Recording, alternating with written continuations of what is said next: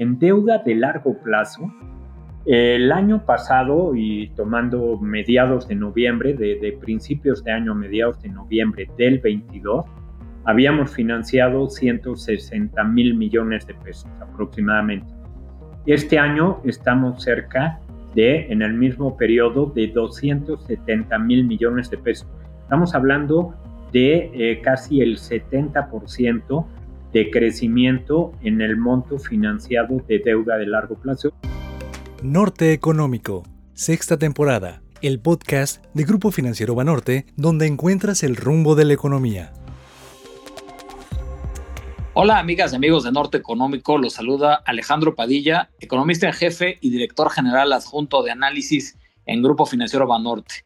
Con mucho gusto les doy la bienvenida a un episodio semanal de nuestro podcast. Además, también quiero saludar como cada semana a Lucero Álvarez, quien me ha acompañado a lo largo de las últimas dos temporadas en la conducción de este espacio. Estimada Lucero, te saludo con mucho gusto y además con la emoción del episodio de hoy. Alejandro, ¿cómo estás? Hola a todos. Empezamos marcando el norte. Este año hemos seguido los pasos de los proyectos relacionados a la relocalización de empresas. Ahora, Alex, pues entramos en una etapa en la que estamos viendo a más compañías anunciar inversiones o solicitar financiamiento para grandes proyectos. ¿Cómo está viviendo este escenario el mercado bursátil mexicano? Pues hoy vamos a platicar de esto y también de la ley del mercado de valores, además de los factores que están brindando optimismo a los mercados y las tendencias en materia de sostenibilidad a la hora de invertir. Invitamos a este episodio a Oriol Bosch, director general del grupo Bolsa Mexicana de Valores. Alex, vamos a coordenada actual. Muchas gracias, Lucero. Y bueno, estimado Oriol, bienvenido nuevamente a este espacio. Muchas gracias por acompañarnos. Al contrario, Alejandro, muchísimas gracias a ti, gracias Lucero por invitarme a este episodio y encantado en, compartir algunas ideas con ustedes. Muchísimas gracias. Y bueno, pues para poder empezar con, la conversación de esta ocasión, estimado Oriol, eh, pues creo que podríamos comenzar con un tema muy importante para el mercado financiero mexicano, la recién aprobada reforma a la ley del mercado de valores. Y bueno, pareciera que dentro de las modificaciones se busca un ecosistema mucho más ágil y competitivo, pues justo para el financiamiento de empresas, entre otras cosas. Así que en este sentido me gustaría preguntarte si nos puedes dar una lectura sobre esta reforma y sobre todo algunos comentarios que hagan alusión a las posibles implicaciones para el mercado mexicano, por favor. Claro que sí, Alejandro. Muchísimas gracias. Y como bien mencionas, es un tema muy importante y también muy reciente porque eh, fue un cambio en ley. Cambiar una ley no es fácil, fue, un trabajo de, muchos meses, de muchas personas. Y, bueno, incluso se aprobó en el Pleno de la Cámara del Senado en abril y luego tuvo que pasar a mediados de, este mes de noviembre a la Cámara de Diputados después de haber pasado por las eh, respectivas comisiones de Hacienda para que el Pleno lo, lo aprobara. Y, y, sí, fue un cambio importante para, tanto para la ley de mercado de valores como para la ley de fondos de inversión. Y un resumen, porque es, eh, es bastante compleja, pero un resumen yo te diría, a ver, lo primero es la simplificación y, y ahí creo que lo importante es que las autoridades financieras reconocen, por un lado, la importancia de lo que también mencionabas, la importancia de financiar empresas, porque finalmente lo que hacemos en el sistema financiero, ya sea bancario o nosotros en la parte bursátil, es financiar empresas para así apoyar el crecimiento económico, el bienestar social. Entonces, creo que es muy importante que las autoridades hayan reconocido que hay que hacer algo eh, para poder impulsar y desarrollar el mercado de valores. Entonces, eh, y también retomando una palabra que utilizaba, yo diría que hay tres puntos. Uno, que lo que buscan es que el financiamiento a través de la bolsa tenga un procedimiento más ágil.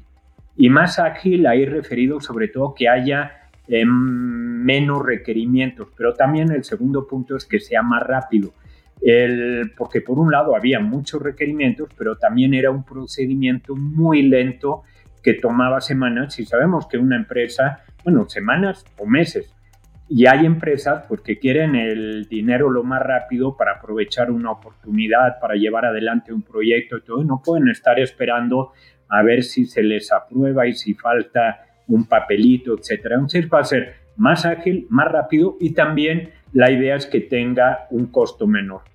Eh, creo que también vale la pena mencionar a quién va dirigido. tenemos en la bolsa hoy en día financiándose en los diferentes productos que tenemos, que no solo son acciones. De hecho, en Monto, el producto que eh, utiliza más o que mueve más monto para el financiamiento es la deuda, los certificados bursátiles, pero estaba muy enfocado en empresas de un tamaño, digamos, mediano grande. Ahora aquí se está enfocando a empresas de menor tamaño. Y ahí lo que se busca es que, y, el menor tamaño, todavía no digo que es menor tamaño y es un tema muy subjetivo porque no lo sabemos.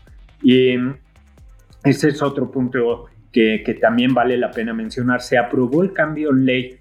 Ahora, el siguiente paso es lo que se llama eh, las disposiciones de carácter general o regulación secundaria que eso ya lo emite la Comisión Nacional Bancaria y de Valores. Y ahí digamos que va a venir el detalle y ahí se va a decir cuáles son los requerimientos o cuáles son el tipo de empresas de menor tamaño. Ahí van a decir, oye, pues va a ser una empresa que tenga eh, tal o cual monto de ventas, activos, etcétera. Entonces, todo eso se va a definir cuando eh, hay una fecha límite, cuando se aprueba una ley como esta, de que las eh, disposiciones de carácter general tienen que estar en el siguiente año. Eh, o sea, hay un deadline de un año. Esperemos, incluso las autoridades financieras han comentado que la idea es que todo esto esté listo, todo este detalle en el primer trimestre del próximo año. Entonces, sabemos que eh, están reconociendo la importancia del financiamiento bursátil, que van a ser empresas de menor tamaño. Ahora, ¿y quién va a comprar esa deuda o acciones emitido por estas empresas de menor tamaño. Y ahí eh, la propia ley define quiénes son los inversionistas. creo que todos sabemos que hay una relación de riesgo-rendimiento. Una empresa de menor tamaño puede y comúnmente podría ser eh, tener un riesgo mayor que una empresa madura, una empresa más grande con cierto historial. Por lo tanto, la ley para proteger al inversionista lo que dice es, este tipo de, emisiones simplificadas pueden ser adquiridas nada más por inversionistas institucionales o aquellos que, eh, que están eh, como calificados. Institucionales son eh, principalmente afores, fondos de inversión, aseguradoras. Entonces van a ser inversionistas, digamos, que conocen bien el mercado, que tienen eh, los recursos, las herramientas para eh, poder evaluar este tipo de empresas. El procedimiento es bien importante.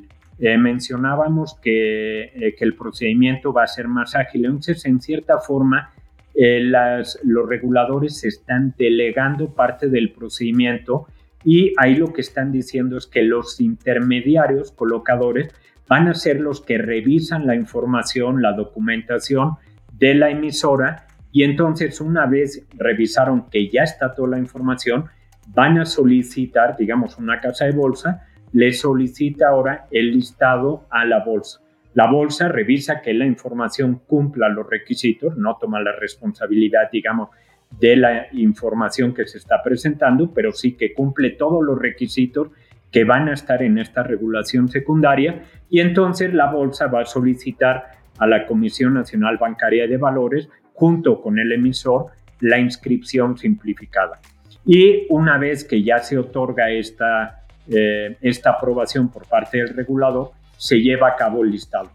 El, todo esto pues suena un poco eh, complicado, pero eh, va a ser mucho más rápido y nuevamente es más, va a ser una, una regulación simplificada, un tipo de colocaciones simplificadas, más rápidas y más ágiles esperemos ahora que, las, eh, las disposiciones generales que van a tener estos requisitos, que deberán cumplir las emisoras, pues realmente este, no pongan algún freno para que todo esto pueda fluir de una forma muy ágil. Esta yo te diría que es la primera parte, pero no es la única. Dentro de este cambio en ley de mercado de valores también hay otro importante que son facilidades a las sociedades anónimas bursátiles. Todos conocemos las sociedades anónimas, las famosas SA. Las bursátiles son las que están listadas en una bolsa eh, para cualquier producto, ya sea acciones, deuda u otro.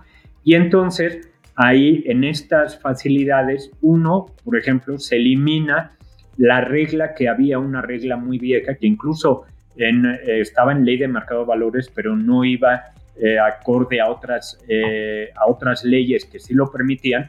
En ley de mercado de valores existía que es una sola acción y un voto.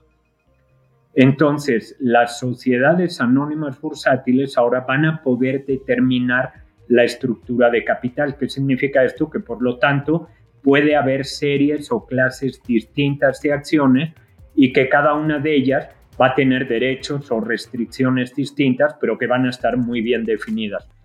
Eh, ejemplo, una empresa que ya está en la bolsa o, que, o, supongamos una que no está listada, que tiene acciones y que quiere hacer una colocación subsecuente o una colocación nueva, una oferta pública inicial, puede decir, oye, yo quiero mantener el control, quiero decidir sobre eh, tal o cual aspecto, pero sí quiero tener socios, pero que ellos no eh, puedan tener el control, ese lo quiero tener yo. Entonces, puedes hacer una colocación de una empresa con eh, unos derechos restringidos que son diferentes a otros. Puede ser una serie A y una serie B, etc. Entonces, eso también se va a permitir. Creo que eso también es muy buena noticia para nuevas empresas en donde el accionista, el dueño, quiera seguir manteniendo el control o, quiera seguir decidiendo sobre algunas cosas o para algunas que quieran ampliar el capital, invitar a nuevos socios, pero sin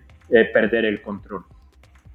Y otra, por ejemplo, es que eh, también se van a simplificar los requisitos que hay para establecer las cláusulas de poison pills. Entonces va a haber algunas también eh, modificaciones sobre las eh, facilidades y estructuras de capital de las sociedades anónimas bursátiles. Mencionaba que los cambios son en ley de mercado de valores y también en ley de fondos de inversión. Hablando de ley de fondos de inversión, el cambio más importante es la creación de los fondos de cobertura. Los fondos de cobertura, eh, pues fue el nombre que se le puso aquí, pero eh, creo que nosotros, eh, los que hemos estado en mercados más globales, los conocemos afuera como hedge funds. Este, ahora, los hedge funds que en México no estaban permitidos, pero sí en mercados más desarrollados, obviamente en Estados Unidos, o incluso en mercados como en Latinoamérica, en algunos países que, por ejemplo, Brasil, ahí ya existen desde hace años los hedge funds para nosotros, para México, va a ser un nuevo tipo de inversionista eh, con eh, unas estrategias, una visión y unos eh, productos muy distintos a los que estamos, a los que tenemos hoy en día en los fondos de inversión, digamos, tradicionales. Y entonces, esto va a ayudar también a desarrollar el mercado, a incrementar la liquidez, etc. Ahora, ¿quién va a poder comprar esos fondos de cobertura o hedge funds? nuevamente para evitar que haya, o al menos en un principio, para evitar que haya un problema de que participe algún inversionista de retail que no cumpla eh, los requerimientos eh, de, en la parte de conocimiento, etcétera, también va a estar protegido y los únicos que van a poder adquirir estos hedge funds son nuevamente los inversionistas, tanto calificados como institucionales. Ahora, todos sabemos que atrás de los, de los institucionales, por ejemplo, hay miles de personas que tienen eh, una cuenta de eh, inversión que participa en un fondo. O sabemos que hay un montón, millones de trabajadores que eh, son aforados de alguna de las distintas afores y afores que existen y entonces también van a poder participar, pero no directamente, sino indirectamente. Este es, así a poco a grandes rasgos, los cambios que, hubo en ley y que estamos esperando ahora em, ver el detalle. Bien, le vamos a estar dando seguimiento a todo este proceso de, bueno, que compromete a, las partes involucradas, a todo este acoplamiento que requiere la nueva ley del, mercado de valores y, por supuesto, al acompañamiento que se les va a estar brindando a, todas las empresas. En otro asunto, Oriol, abordando el contexto internacional y ya de cara a prácticamente al 2024, eh, pues nos seguimos enfrentando a una alta inflación, mientras que organismos grandes como el Fondo Monetario Internacional siguen llevando a la mesa temas como la importancia de la política fiscal, que sabemos que bien llevada podría facilitar la tarea de los bancos centrales. Por otro lado, tenemos dos conflictos bélicos que de no parar estarían eh, generando presiones y un freno a la economía mundial, entre algunos otros eventos de impacto que estamos esperando ya para el próximo año, para el 2024. ¿Cuál es tu expectativa sobre el panorama económico para el 2024? ¿Cómo ves el ánimo de los inversionistas y el escenario también para el mercado bursátil en México? Sí, claro, ha, sido un año y, las expectativas que, había eh, hace un año pues eran eh, muy distintas a lo que vimos durante 2023, incluyendo desde los temas geopolíticos que mencionabas y creo que eh, nadie esperaba ver eh, las noticias que tuvimos en algún momento en, eh, del problema bélico de Rusia con Ucrania y que estamos viendo ahora en Oriente Medio. Y también eh, la inflación que después de un periodo de inflaciones bajas, crecimiento bajo, tasas muy cercanas a cero en algunos países, incluso negativas, que viéramos ahora el péndulo que se iba hasta el otro lado y entonces empezáramos a ver unas tasas de interés que hacía muchísimos años no veíamos. En el caso de México, estamos hablando de que la política monetaria, la tasa de Banco de México, está hoy en día arriba del 11, en 11.25 para ser exacto, pero, y luego tenemos memoria muy corta, pero hace, cuando fue un par de años, estábamos a niveles de 4%.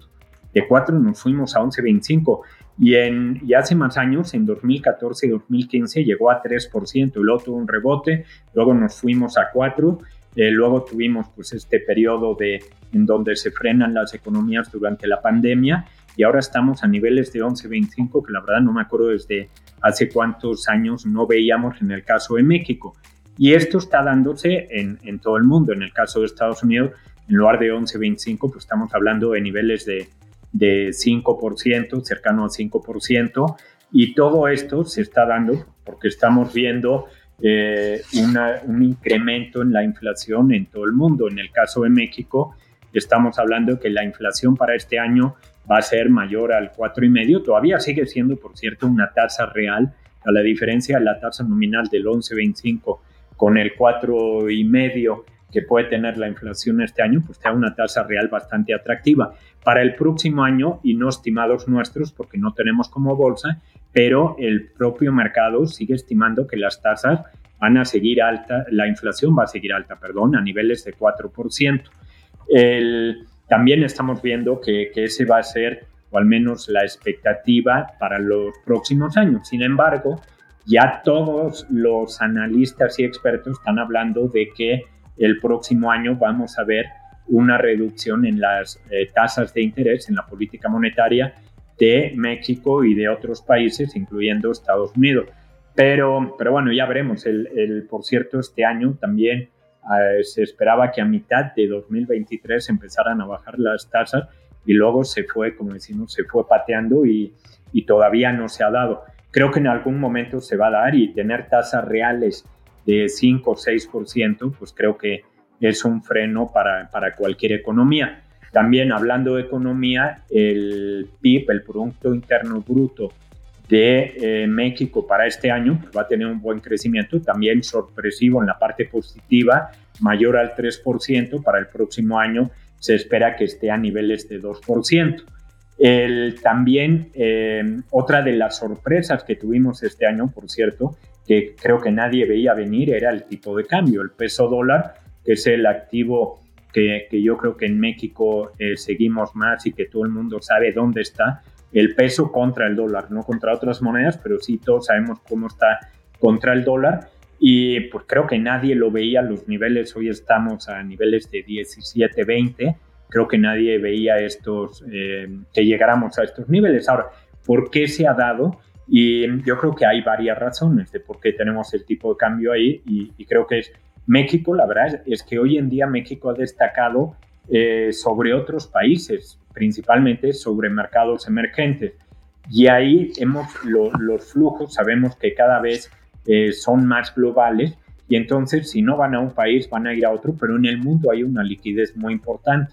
Y pues viendo, mencionaba hace un momento los problemas que, está viendo en Europa, que está viendo en algunos países de Oriente Medio, los temas geopolíticos eh, y, relaciones que están complicándose entre las dos economías más grandes del mundo, de Estados Unidos y China, que es nuestro competidor principal, etcétera. Todo esto está trayendo muchos flujos de inversión a México.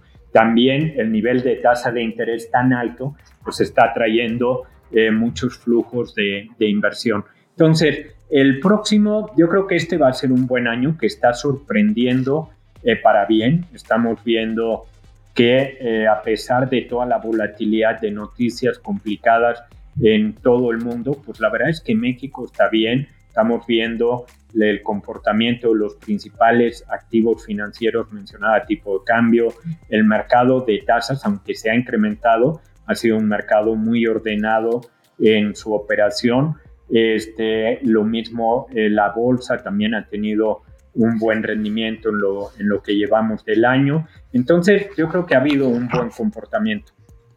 Para 2024, pues creo que la ventaja competitiva de México, principalmente por el nearshoring, esa va a seguir, no es un tema de corto plazo, no es un tema más, eh, creo que ya empezó desde hace mucho tiempo y creo que es algo que va a seguir y ojalá lo podamos eh, maximizar y aprovechar lo mejor que, podamos, porque creo que para México es una, está siendo una oportunidad única y eso debería ayudar en las expectativas de los próximos años. Sin embargo, en el 2024 en particular, pues va a ser un año en donde hay un par de eventos en la parte política que pueden eh, crear o generar cierta volatilidad en los mercados.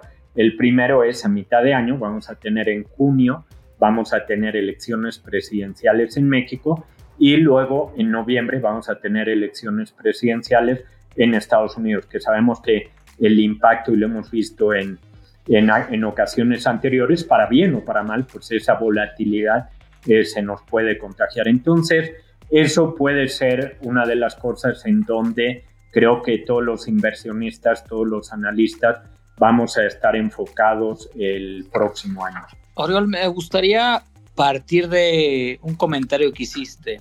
Eh, comentaste que México ha destacado sobre otros países, luego esto lo hilaste con el tema de los flujos de inversión y con las ventajas competitivas de México justo bajo el nearshoring. Y bueno, eh, seguramente coincidirás con nosotros que ese es el tema de moda en, nuestro país a lo largo de este año, desde el año anterior. Eh, el tema del nearshoring, han salido una gran cantidad de foros, creo que muchos de nosotros hemos llevado a cabo pues notas de investigación muy profundas para tratar de entender el impacto potencial del nearshoring sobre México Inclusive eh, tú que hablas con muchos inversionistas, tanto locales como extranjeros, estoy seguro que es uno de los temas centrales dentro de la conversación. Y en ese sentido me gustaría preguntarte, pues más allá de la situación eh, que pueda vivir México con el nearshoring, ¿cuáles son las oportunidades que estás viendo para las empresas en México de manera sectorial? ¿Cómo se puede dar a lo largo del tiempo? Y sobre todo, pues, ¿qué papel van a jugar también los mercados para este desarrollo de comercio exterior en nuestro país? que claramente va a tener una ramificación hacia el resto de la economía y, ¿por qué no?, también a los mercados financieros. ¿Qué nos puedes comentar al respecto, estimado Oriol? Sí, por supuesto, y, esperemos que no sea una moda nada más. Este, yo creo que sí es más que una moda yo creo que es una gran oportunidad y, esperemos que, que, pueda seguir y que tengamos, que pongamos todo lo, lo necesario, incluso eh, hay un crecimiento tan, tan rápido, en, sobre todo en la parte norte del país, que, que, se está hablando de que puede haber algunas eh, barreras, como pudiera ser, por ejemplo, eh, la parte energética o de algunos recursos escasos como el agua, que sabemos que es uno de los elementos más importantes eh, para la producción de ciertos bienes. Entonces, esperemos que todo eso se pueda ir dando y que no haya eh, ningún freno. Ya, déjame decirte, el, desde nuestro lado, como bolsa, mencionaba que eh, la bolsa, nosotros apoyamos el financiamiento con diversos productos. El, el, más importante en monto el más activo en monto es lo que es deuda, certificados bursátiles. En lo que es deuda, en la bolsa tenemos deuda de corto plazo, de menos de un año, que esa yo te diría que no es em, tan relevante el indicador, porque eso es más para financiar el, eh, todo lo que es capital de trabajo, para, para mantener el negocio en marcha. El, eh, así que me voy a enfocar en lo que es de más de un año. En deuda de largo plazo, el año pasado y tomando mediados de noviembre, de, de principios de año, mediados de noviembre del 22, habíamos financiado 160 mil millones de pesos aproximadamente. Este año estamos cerca de, en el mismo periodo, de 270 mil millones de pesos. Estamos hablando de eh, casi el 70% de crecimiento en el monto financiado de deuda de largo plazo. Eso es récord, no lo habíamos visto antes. Y hablando con las empresas, una gran parte de la explicación es porque eh, las empresas, a pesar de que las tasas están altas, hablábamos de que las tasas hoy en día están a niveles que no habíamos visto hace muchos años de 11.25 y están largas también eh, en, en, plazos, por ejemplo, si vemos deuda soberana a 10 años, hoy en día está a niveles cercanos del 9,5%, o sea, aún en el largo plazo siguen siendo tasas muy altas. Entonces, por un lado dirías, oye, ¿y por qué una empresa viene a financiarse, a endeudarse cuando las tasas están tan altas? Yo creo que ahí eh, la explicación principal, aunque hay varias, creo que la principal es porque hay oportunidades de rentabilidad que te justifican el nivel de tasa de interés y esas oportunidades se están dando gracias a esta relocalización que está viendo de toda la parte de cadenas productivas. Entonces, estamos viendo empresas de otros países, empresas chinas, empresas asiáticas, empresas que están viniendo a México y dicen, bueno, necesito capital, necesito financiar y aunque sea una tasa del 11 arriba del 11%, eh, la oportunidad eh, me va a pagar en el mediano largo plazo mucho más si lo justifico. Y luego también otra que, que vale la pena mencionar, aunque es creo que menor es que eh, sabemos que los mercados, sobre todo en financiamiento, pues hay mucha liquidez, todo está muy bonito hasta que deja de estarlo y de repente se puede cerrar la llave del financiamiento y entonces ahí sí, eh, no, no, como decimos, no hay dinero más caro que el que no hay. Entonces ahí puede ser difícil financiarse, sabiendo que viene, que pudiera venir eh, una mayor volatilidad en, los mercados por temas coyunturales, también las empresas están anticipando y están diciendo, bueno, pues yo quiero tener dinero porque sé que oportunidades va a haber, aunque lo tenga un poco más caro, aunque eh, tenga que sacrificar un poco de tasa, las oportunidades que está presentando en México eh, son suficientes y lo justifican. Entonces, creo que eso explica el crecimiento que hemos visto en deuda de largo plazo. También otro instrumento que tenemos en la bolsa son las fibras, los fideicomisos de inversión en, bienes raíces, en bienes inmuebles. Ahí tenemos fibras que están en diferentes sectores del, dentro de bienes inmuebles, pero hemos visto que las fibras, sobre todo que están en la parte industrial, eh, un ejemplo en la parte de naves industriales, vamos a suponer, y más, y obviamente con, eh, ubicadas eh, geográficamente en la parte norte del país, pues esas están aprovechando la oportunidad y entonces dicen, oye, yo quiero dinero. En el caso de las fibras, pueden haber venido vía deuda o también vía capital y entonces hacen una colocación y hemos visto varias fibras que lo que han hecho ha sido una colocación subsecuente o lo que se llama un follow-on.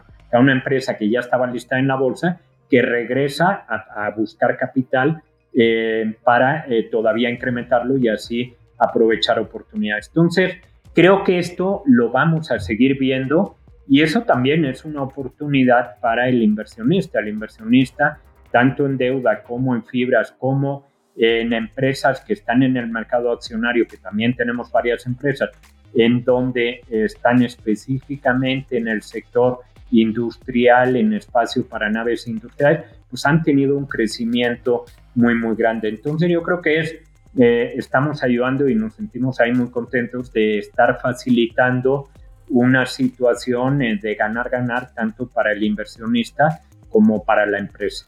Bien, el tema del nearshoring lo hemos abordado desde distintas vertientes y, bueno, hay un enfoque muy importante sobre sostenibilidad. El tema de sostenibilidad vemos que está marcando cada día la toma de decisiones de los inversionistas. La Bolsa Mexicana ha impulsado al sistema financiero mexicano verde con distintas iniciativas, con acciones en materia de sostenibilidad.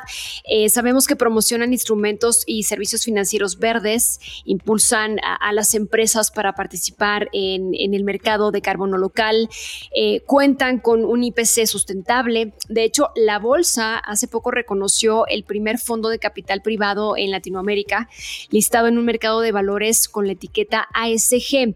Eh, ¿Qué opinas? ¿Qué, papel juega la bolsa en el cuidado del, del medio ambiente? Porque vemos que hay avances sobre este tema de sustentabilidad en el mercado.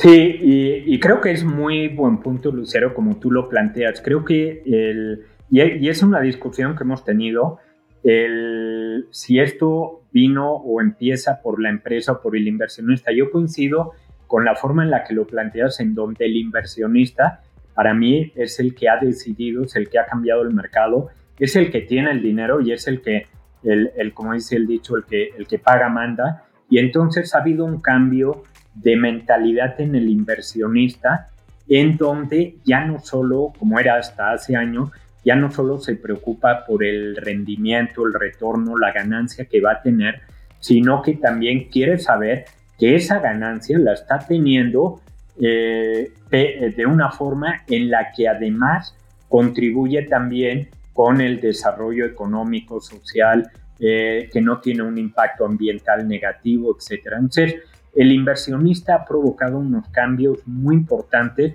en los últimos años. En la bolsa esto lo empezamos a ver em, desde hace mucho, incluso la bolsa creó el que se llamaba el IPC sustentable en 2011, que a diferencia del IPC, del índice de precios y cotizaciones, eh, que son las empresas más representativas, más grandes, eh, con mayor liquidez, con mayor eh, número de acciones flotando, en el sustentable son las 30 empresas que cumplen mejor los criterios ASG ambiental, social y de gobernanza. Eso empieza en 2011. Otro cambio importante fue en 2016. Hablaba yo de la deuda de largo plazo, mencionaba que, en este año hemos tenido casi 270 mil millones ya de pesos financiados. Bueno, antes era deuda, certificado bursátil de largo plazo y nada más. Ahora esa deuda desde 2016 puede ser etiquetada. En 2016 lo que hicimos fue, eh, y ya se había hecho en otros países, no inventamos tampoco algo muy distinto, pero lo que hicimos en 2016 fue sacar el primer bono verde. Entonces, eh, tuvimos empresas, hemos tenido empresas, entidades gubernamentales, etcétera, que han venido a eh, colocar bonos etiquetados. Empezamos con un bono verde. En 2016, del total de la deuda de largo plazo, apenas fue el 2%. Y eso ha ido creciendo año con año. Al día de hoy, de los 270 mil millones que se han financiado en la bolsa en este año en deuda de largo plazo, la mitad, creo que el número es 49 o 50%, pero, pero va a acabar el año arriba de 50%, más del 50% de lo que hayamos financiado va a ser en deuda etiquetada, ya sea bonos verdes, bonos sociales, bonos eh, sustentables, bonos vinculados a la sostenibilidad, bonos azules. Entonces, en cualquiera de estos bonos, sabes que además del retorno, estás financiando, vamos a, suponer, un proyecto de energía renovable, eh, un proyecto de, de, abastecimiento de agua, un proyecto eh, que va a ayudar, por ejemplo, en temas de, eh, sociales, de necesidades básicas, eh, de apoyo a ciertos géneros, etc. o bonos azules que mencionaba que tienen que ver con agua. Entonces hemos ido creando esos productos y el crecimiento, la verdad es que nos ha sorprendido por un lado y nos ha dado muchísimo gusto por otro. Eh, desde 2016, que fue el primer bono verde, al día de hoy, hemos financiado ya 300 mil millones de pesos en bonos etiquetados. Creo que eso es buenísimo y creo que no estamos cerca todavía del tope, el tope es 100, este, 100%. Hoy en día creo que va a ser récord eh, más del 50% de la deuda de largo plazo, pero estoy seguro de que dentro de unos años va a ser 70, 80, 90 y va a acabar siendo muy cercano a 100. ¿Por qué? Porque el inversionista va a decir, si no está etiquetado, si yo no sé eh, cuál va a ser el beneficio eh, ambiental, social que tiene mi inversión, no le entro, punto. Y, ya estamos viendo incluso inversionistas institucionales, fondos, eh, asset managers, etcétera, que si no está etiquetado ya no están comprando o incluso lo definen en sus prospectos de inversión y no solo es que no quieran, ya no pueden. Entonces creo que se está haciendo eh, un muy buen cambio la verdad nos sentimos muy, muy contentos de, de haber participado en, en este cambio de, de, mentalidad y poniendo todos los productos que, que, sean necesarios. Y como mencionas, no solo es en deuda. Hace unos días tuvimos el primer, bon, el primer perdón, fondo ya etiquetado como ASG. Y entonces fue un CKD, que es un producto que se creó en 2009, que son certificados de capital de desarrollo, que también es una forma de financiar ciertos proyectos o empresas.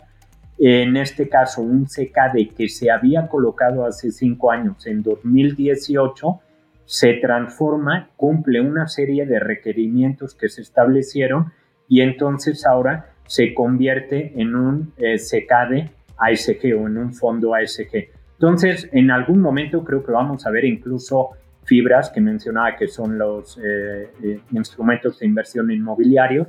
Vamos a tener fibras verdes o vamos a tener... Entonces, creo que es un, un cambio que, que apenas empezó hace unos años, pero tiene muchísimo para adelante. Oye, Oriol, eh, otro tema que me gustaría que pudiéramos tocar en esta ocasión es justo sobre el MEXDER, que está cumpliendo 25 años, ¿no? Es esta bolsa de derivados listados en México.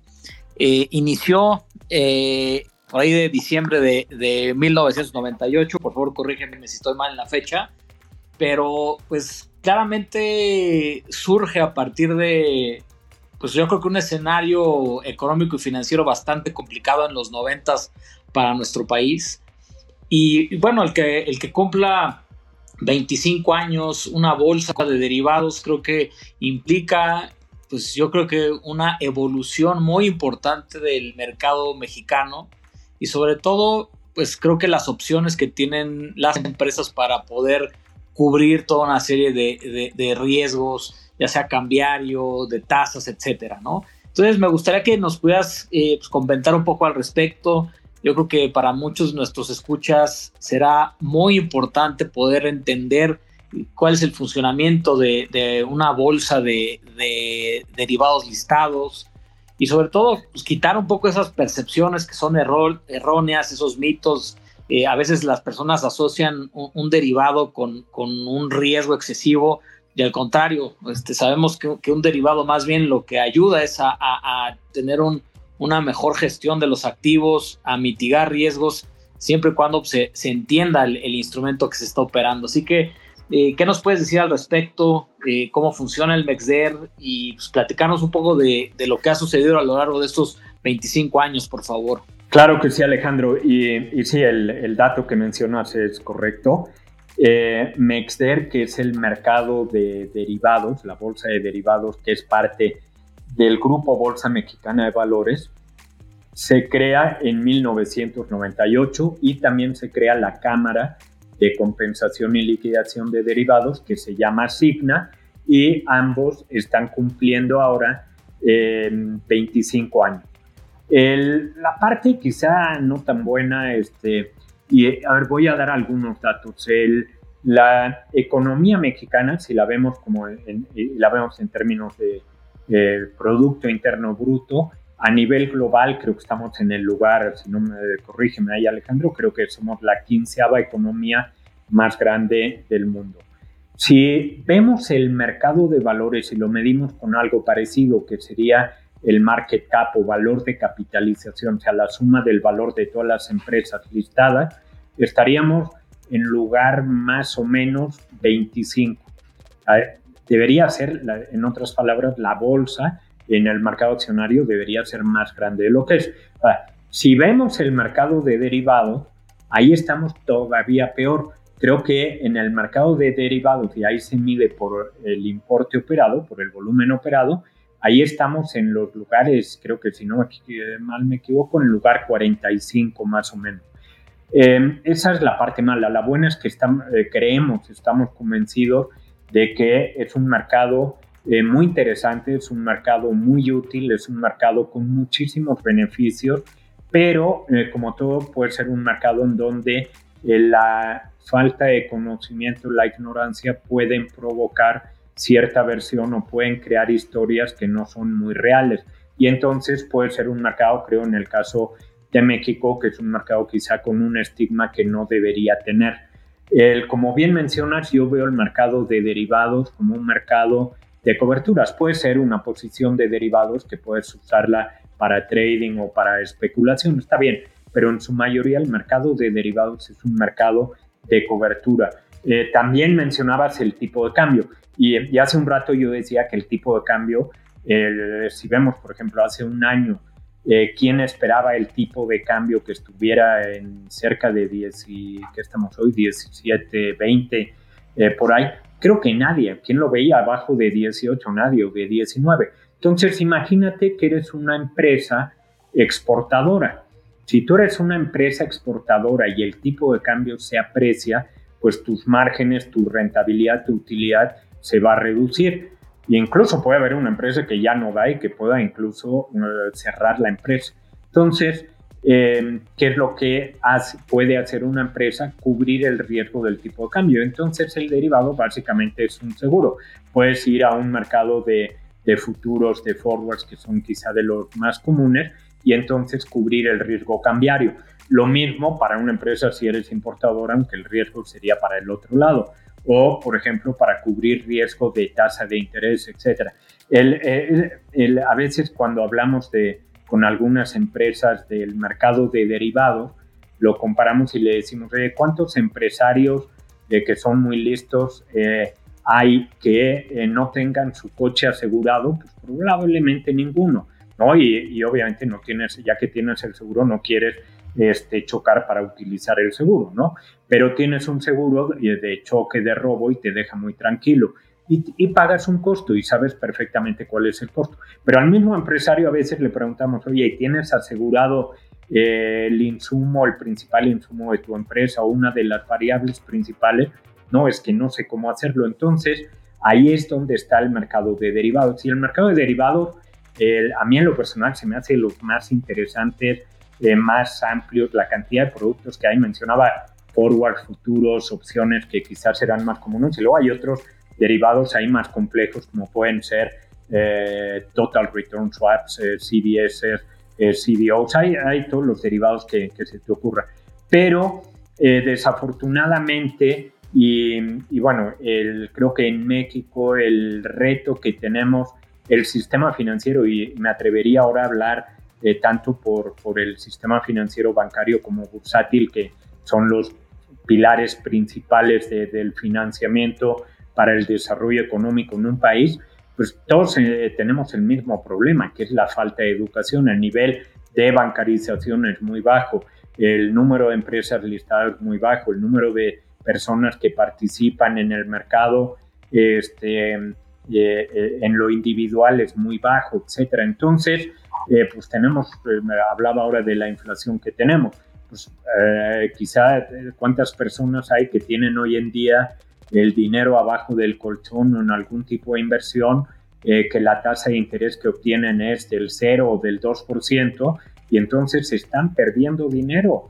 El, el, poder adquisitivo de, de su ahorro, de su patrimonio, se está haciendo cada día más chiquito y entonces ahí es donde tenemos que empujar la educación financiera para que los inversionistas, los empresarios, los directores de finanzas, etcétera, puedan tomar las mejores decisiones.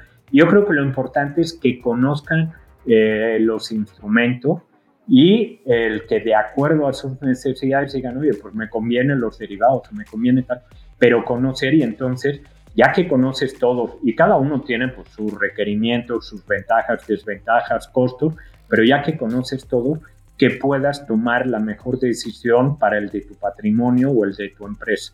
Y de verdad los derivados son una gran eh, opción que utilizan muchas empresas, que utilizan muchos inversionistas y que utilizan muchos gobiernos en el mundo, incluyendo el gobierno mexicano. Nosotros exportamos en México, se exporta petróleo.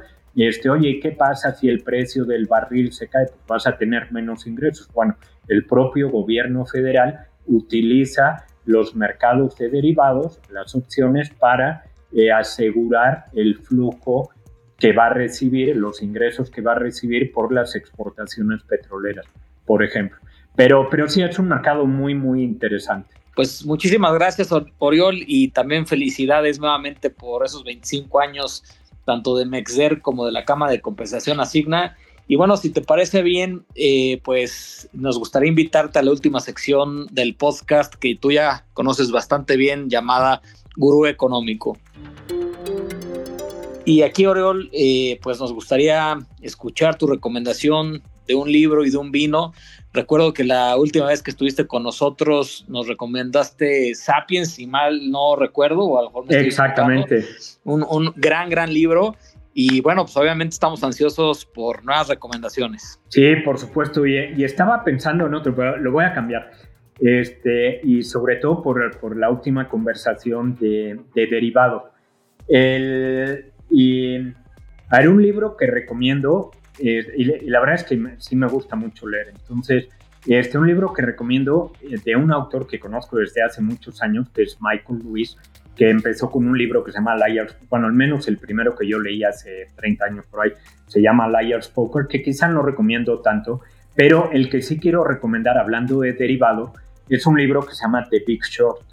en español se llama La Gran Apuesta Incluso, em, eh, espero que lean el libro y luego eh, ver la película, pero que no quiera, también hay una película, hicieron una película, la verdad es que la película también es bastante buena, no me acuerdo el, el actor, pero, pero es muy buena. ¿Y de qué habla? Habla básicamente de la crisis financiera, bueno, hemos tenido muchas, de la de 2008-2009, que esa recordaremos que fue una crisis financiera que empieza eh, o se va creando una burbuja hipotecaria este, con algunos productos, algunos productos, y ahí yo creo que, el, y suena que me estoy dando un balazo en el pie, pero también en el sector financiero, pero es, afortunadamente es una minoría, pero hay personas y hay instituciones que quizá no tienen la ética que deberían y, o, que a veces no respetan. Y creo que eso ha cambiado para bien en los últimos años. Hemos aprendido la crisis, creo que se cuidan mucho más los conflictos de interés, etcétera. Entonces, viene una, eh, se empiezan a empaquetar algunos productos eh, hipotecarios, se, empiezan a vender, se crea una burbuja, como cualquier burbuja acaba reventando. Y yo creo que todos conocemos el, el impacto, porque no solo fue en Estados Unidos, sino se contagió eh, prácticamente a, todo el mundo. Y, creo que ahí tiene que ver por la falta nuevamente de educación financiera eh, que hubo en el mundo. Y creo que es muy interesante. Creo que eh, no fue la última crisis financiera. Desafortunadamente este, hay gente que, como menciono, que quizás sin, sin, sin los valores que debería, que va creando, tiene imaginación, pero no, no para, para bien, sino para mal este, y luego empieza a haber productos y empiezan, pero ahí, eh, ¿cuál es la mejor forma de combatir esto? Pues obviamente con ética, con valores y con conocimiento. Entonces, es un libro, la verdad, bien, bien interesante y, no hay que ser experto en, derivados para, leerlo y, creo que es una muy buena reflexión para ver también dentro de los mensajes que tiene el libro la parte buena este, y cómo, yo, yo te diría que de la crisis de 2008-2009, gracias a cómo han cambiado las instituciones, las áreas de cumplimiento, los reguladores, etcétera, para que no se vuelva a repetir o en la medida de lo posible evitar que haya otra crisis parecida, creo que los cambios que ha habido ahora han sido para, para bien. Y, y la otra mencionada es el vino. Ahí, ahí, a diferencia de los libros, en el caso del vino, la, eh, los libros, pues quizá el rango de, precios, todo es, es, mucho más cerrado. En el vino, pues hay una gran variedad de sabores, colores, uvas, regiones, añadas, todo esto. El, pero el, el, otro día me, me tocó ir a, ahí de compras, este, fui a, a Costco y, y, un vino este, muy bueno, eh, ahí, ahí, sí lo que busca es bueno, bonito y barato, un Ribera del Duero Gran Reserva, con, con la firma esta que le ponen de Kirkland, pero con 300 pesos puedes comprar un vino Gran Reserva buenísimo. Y también, de hecho, había un Rioja, creo que era crianza a menos de mitad de precio, que también estaba muy, muy bueno. Pero, pero bueno, ahí es cuestión de, de gustos, pero, pero sí, creo que la variedad de precios, al menos eh, ahí sí me gusta encontrar algún vino que, que, satisfaga ahí mis necesidades, mis gustos y que no sea tampoco demasiado caro. Como dirían, value for your money, ¿no? Exactamente, así es. Muy bien, Oriol, muchas gracias. Y, y la verdad, como tú bien dices, Michael Lewis es un, es un gran autor y, y sí, The Big Short es un libro que creo que todos los que estamos en el medio financiero o a las personas que nos escuchan que les gusta el tema financiero deben de, leer. Y como tú bien dices, yo creo que primero leer el libro y después ver la película puede ser una, una, una buena situación, ¿no? Este, creo que es de Christi que actúa creo que Christian Bale Ah, exactamente, sí, no me acordaba. Oye, la mayoría de las recomendaciones del libro se enfocan eh, regularmente en el contexto en el que vivimos o los temas que, vamos abordando en este espacio. Pero en el caso de Oriol, uno de tus favoritos nos has platicado que es el, Principito, ¿no? Ah, exactamente. Eso, de hecho, el, un día lo, puse en mi LinkedIn. Este, y es un libro que de, yo creo que de lo eh, que, he regalado más y que recomiendo más a la gente de, de cualquier edad y, la verdad es que las reflexiones son muy buenas y, y, este, yo creo que todos a la hora que, que lo leemos nos identificamos con, con alguno de los personajes que salen o de los momentos que salen, este, incluyendo el, el, el, propio cuate que cuenta estrellas nada más por el afán de poseerlas. Este, no sé, hay algunas cosas que dice, oye, me suena parecido a, a quizá cosas que vivo yo hoy en día o que puedes vivir dentro de, cualquiera de los eh, sectores o de los medios en los que nos desenvolvemos. Pero la verdad, creo que también es un gran libro. Y ese sí, muy fácil de leer, eh, muy difícil de, reflexionar eh, y, que yo creo que lo lees en diferentes etapas o momentos de la vida y, lo vas entendiendo de, formas distintas. Entonces, es de esos libros que, que creo que vale la pena leer durante varias etapas de, nuestra vida. Pensamos que es para niños, pero no tanto, ¿eh? Sí, no, para nada, totalmente de acuerdo. Bueno, si lo quiere leer algún niño, pero creo que la interpretación va a ser de muy distinta y creo que, que, no lo va a poder aprovechar tanto como un adulto. Y, hay que irlo madurando, ¿no? Exactamente, así es. Oh, buenísimo, Oriol. Pues muchísimas gracias por acompañarnos nuevamente en el podcast. Como te darás cuenta, siempre salen temas bien interesantes sobre el mercado bursátil y bueno, con, con, estas recomendaciones de lujo que siempre haces, pues qué mejor que tenerte en este espacio. Así que agradecemos nuevamente tu presencia, espero que, que podamos contar contigo en un futuro cercano y te mandamos un fuerte abrazo. No, yo encantado y agradecidísimo este, de mi parte, de la Bolsa Mexicana de Valores, contigo Alejandro Lucero, con todo el equipo, por invitarnos nuevamente al podcast y estamos puestísimos. Gracias. Gracias. Queridos escuchas de Norte Económico, hemos llegado al fin de este episodio tan interesante. Muchas gracias por acompañarnos semana con semana y los esperamos en la próxima entrega del podcast de Grupo Financiero Banorte para alcanzar el horizonte de la economía. Cuídense mucho, un fuerte abrazo. Alex, gracias. Hasta luego a todos. Norte Económico, sexta temporada.